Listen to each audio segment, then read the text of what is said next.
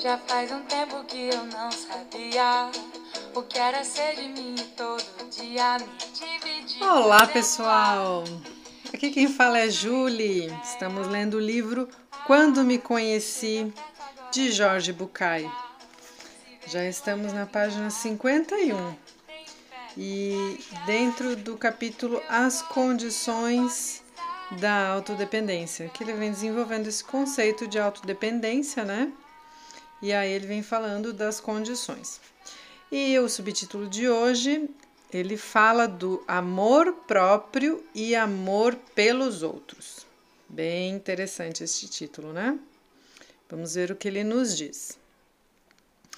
Minha ideia de um encontro saudável é o de duas pessoas centradas em si mesmas que compartilham seu caminho sem renunciar a ser quem são. Se eu não estiver centrado em mim, é como se não existisse. Se não souber quem sou, se não respondi a essa primeira pergunta, como poderia responder às seguintes? Como poderia encontrar o outro em meu caminho? Mas é difícil aceitar essa ideia do amor, porque vai contra tudo que aprendemos.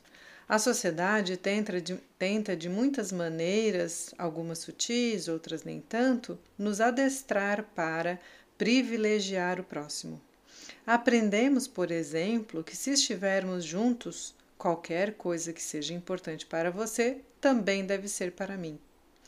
Toda vez que digo que estamos caminhando na direção errada e explico que devemos aceitar que somos o centro de nossa experiência ou que nosso próprio olhar é mais importante do que o dos outros, alguém salta indignado.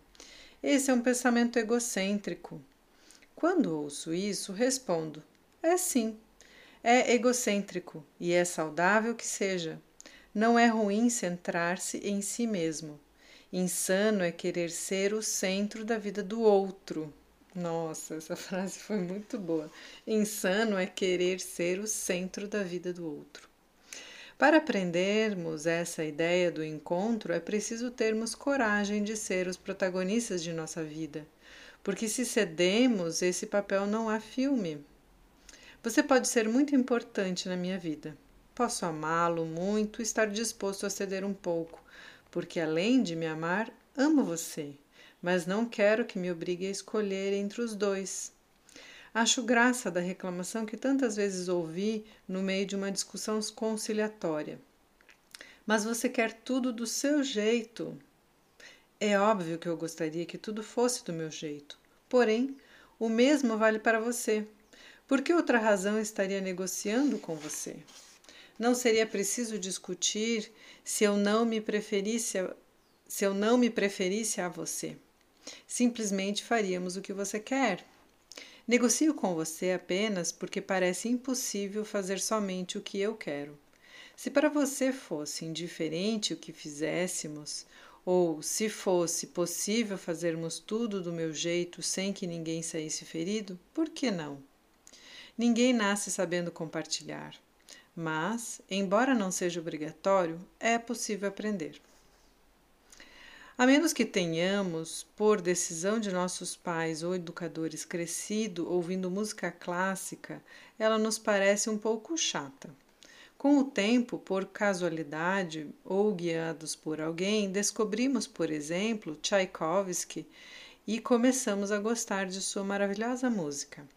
Depois de ouvir várias vezes o Lago do Cisne, o Quebra-Nozes, nos arriscamos com Copélia, de Léo Delibes, ou Gisele, de Adolphe Adam.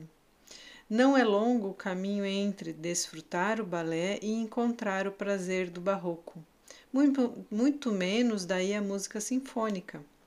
Nosso ouvido vai sendo educado e o fato de estarmos aprendendo não nos faz perder o gosto pelo que admirávamos antes. Com o tempo, vamos amadurecendo, até talvez ouvir e apreciar os mais sofisticados concertos ou óperas. Da mesma maneira, quando não fomos treinados para admirar a pintura, vemos um quadro famoso e não o compreendemos. Mas, assim como acontece com a música, é possível aprender a ver uma pintura e apreciá-la. A moral também é aprendida. Ninguém pode me obrigar a gostar de Goya ou de Picasso, mas se eu gosto, se o meu gosto for educado, a probabilidade de que passe a apreciar esses artistas será maior. Aposto todas as minhas fichas em nós, mas se você me forçar a escolher entre um de nós dois, minha escolha será eu. Como já falei, esse egoísmo saudável não deve ser confundido com os comportamentos dos miseráveis, dos ambiciosos ou dos avaros. Não é preciso ser uma pessoa ruim para ser egoísta ou vice-versa. Do mesmo modo, não é preciso ser uma mulher corcunda para ser uma bruxa ou vice-versa. É possível ser egoísta e ter muita vontade de compartilhar, embora tudo que nos ensinaram faça com que isso pareça impossível. Sempre repito: sinto tanto prazer em agradar as pessoas que amo que não quero me privar disso. Amo essa situação de egoísmo solidário. não quero me privar de alegrar a vida, aliviar o caminho ou encher de sorrisos o rosto dos meus amigos. Mas não faço isso por eles, faço por mim. E há uma grande diferença. Se eu fizesse as coisas por você, não poderia continuar sustentando o valor da autodependência. Minha atitude não dependeria de mim, mas sim de que você precisasse de mim. E então, talvez pouco a pouco, sem que me desse conta, iria me tornar dependente. Pessoal, vou fazer um adendo aqui. Muito boa essa, isso que ele está dizendo, porque quando a gente faz algo pelo outro por nós, né? Porque eu quero fazer algo pelo outro para deixá-lo feliz, mas isso é por mim. É, eu não, eu também não, além de ficar, não ficar dependente disso, no meu ponto de vista, eu também não crio uma dívida, né? Uma dívida subjetiva com o outro. Mas quando eu faço algo pelo outro, porque eu acredito que o outro está me cobrando, porque eh, eu, isso não é feito por mim, mas pela própria pessoa, pelo outro, então eu acabo criando uma dívida, uma dívida subjetiva que eu vou cobrar mais tarde, né? Então, se ah, você fez isso por mim, eu fiz isso por você, então eu, quando eu precisar você vai ter que fazer, ter que fazer por mim, né? E aí é uma dívida subjetiva que aparece muito em consultório, pessoas que fazem pelo outro a gente chama de proflexão, né? Fazem pelo outro e esperam que o outro faça de volta como que pagando aquela dívida, né? Retomando aqui. Essa dependência começa quando deixo de fazer alguma coisa porque acho que você não gostaria que eu fizesse, ou faço outras coisas porque sei que é isso que você espera de mim. Se, em meu afã de agradá-lo, me tornei dependente, haverá cada vez mais permissões que não poderei me conceder. E não parece que esse amor conduza ninguém a um bom lugar. O amor pelos outros se gera e se nutre. Além do mais, começa pelo amor próprio, pois está muito ligado à possibilidade de se ver no outro. Quanto mais aproveito minha vida, quanto mais satisfaço, satisfeito me sinto, mais treinada está minha capacidade de amar a mim mesmo e os outros. A ideia de amar ao próximo como a ti mesmo, tão arraigada às duas maiores religiões de nossa cultura, a judaica e a cristã, não deve ser interpretada além do que é: um ponto de fuga, uma máxima, uma intenção. E apesar disso, não diz amar ao próximo mais do que a ti mesmo. Diz que isso é o máximo que podemos pretender do amor ao próximo e sugere que dessa atitude virá recompensa.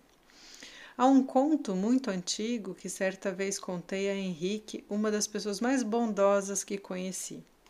É a história de uma camponesa. Ernestina vivia em um sítio. Um dia, seu pai lhe pediu que trouxesse do armazém um barril cheio de milho e deixasse em um canto do celeiro. Ernestina foi ao povoado carregando um barril de madeira pendurado por duas cordas, como se fosse uma mochila. Ao chegar à venda, como tinha visto o pai fazer, encheu o tonel de grãos até a borda. Em seguida, pregou a tampa com algumas marteladas e saiu levando o barril pendurado nas costas, preso com fortes cordas de cânhamo.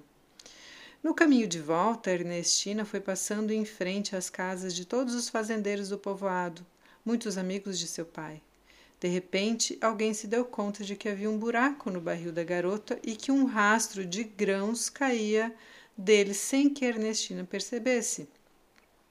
O homem começou a fazer gestos para explicar o problema, mas ela, entendendo que era um cumprimento, sorriu e acenou em sinal de amizade. Mais adiante, outros fazendeiros gritaram em coro: Você está perdendo milho! Ernestina ouviu o que diziam e se virou para olhar o caminho.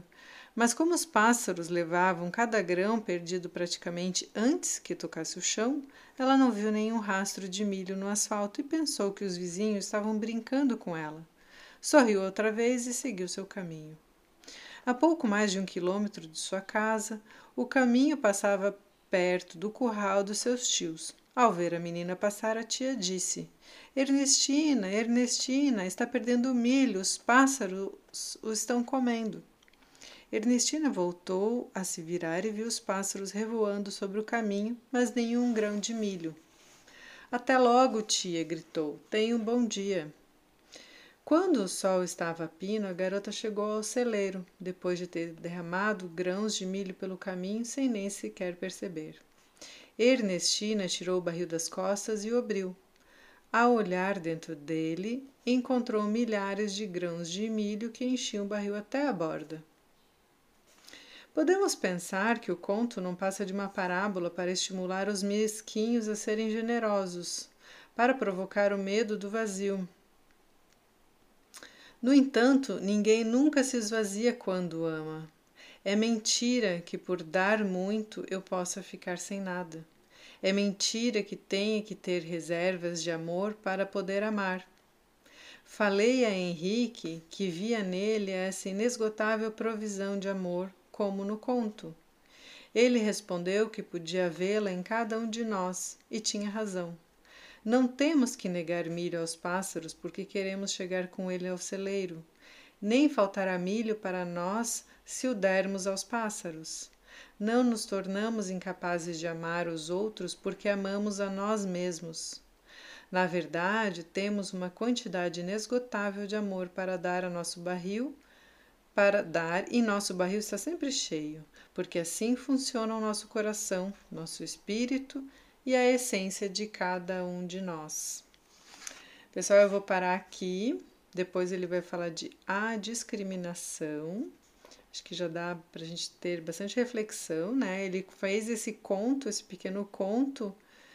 É, no final ali ele diz que, que mesmo que ela tenha perdido os grãos pelo caminho todo, ele faz uma analogia com o amor, né? Que mesmo que a gente dê muito amor, a gente chega no final e está cheio de amor, né? Porque isso é algo que brota, né? Então, como se no barril tivesse brotado milhares de grãos de milho, tá? É, espero que vocês tenham um ótimo dia, com muitas coisas boas, com muito amor, né? Brotando dentro de vocês e que vocês possam passar esse amor às pessoas, né? E compartilhar, porque eu, eu digo isso bastante, né? O amor é algo que, que não termina, que ele, ele se multiplica, né? E o amor soma, transborda. Então, para aquelas para os filhos de pais separados, não pense que você tem que dar mais amor para um ou para outro, ou para quem está num relacionamento, né?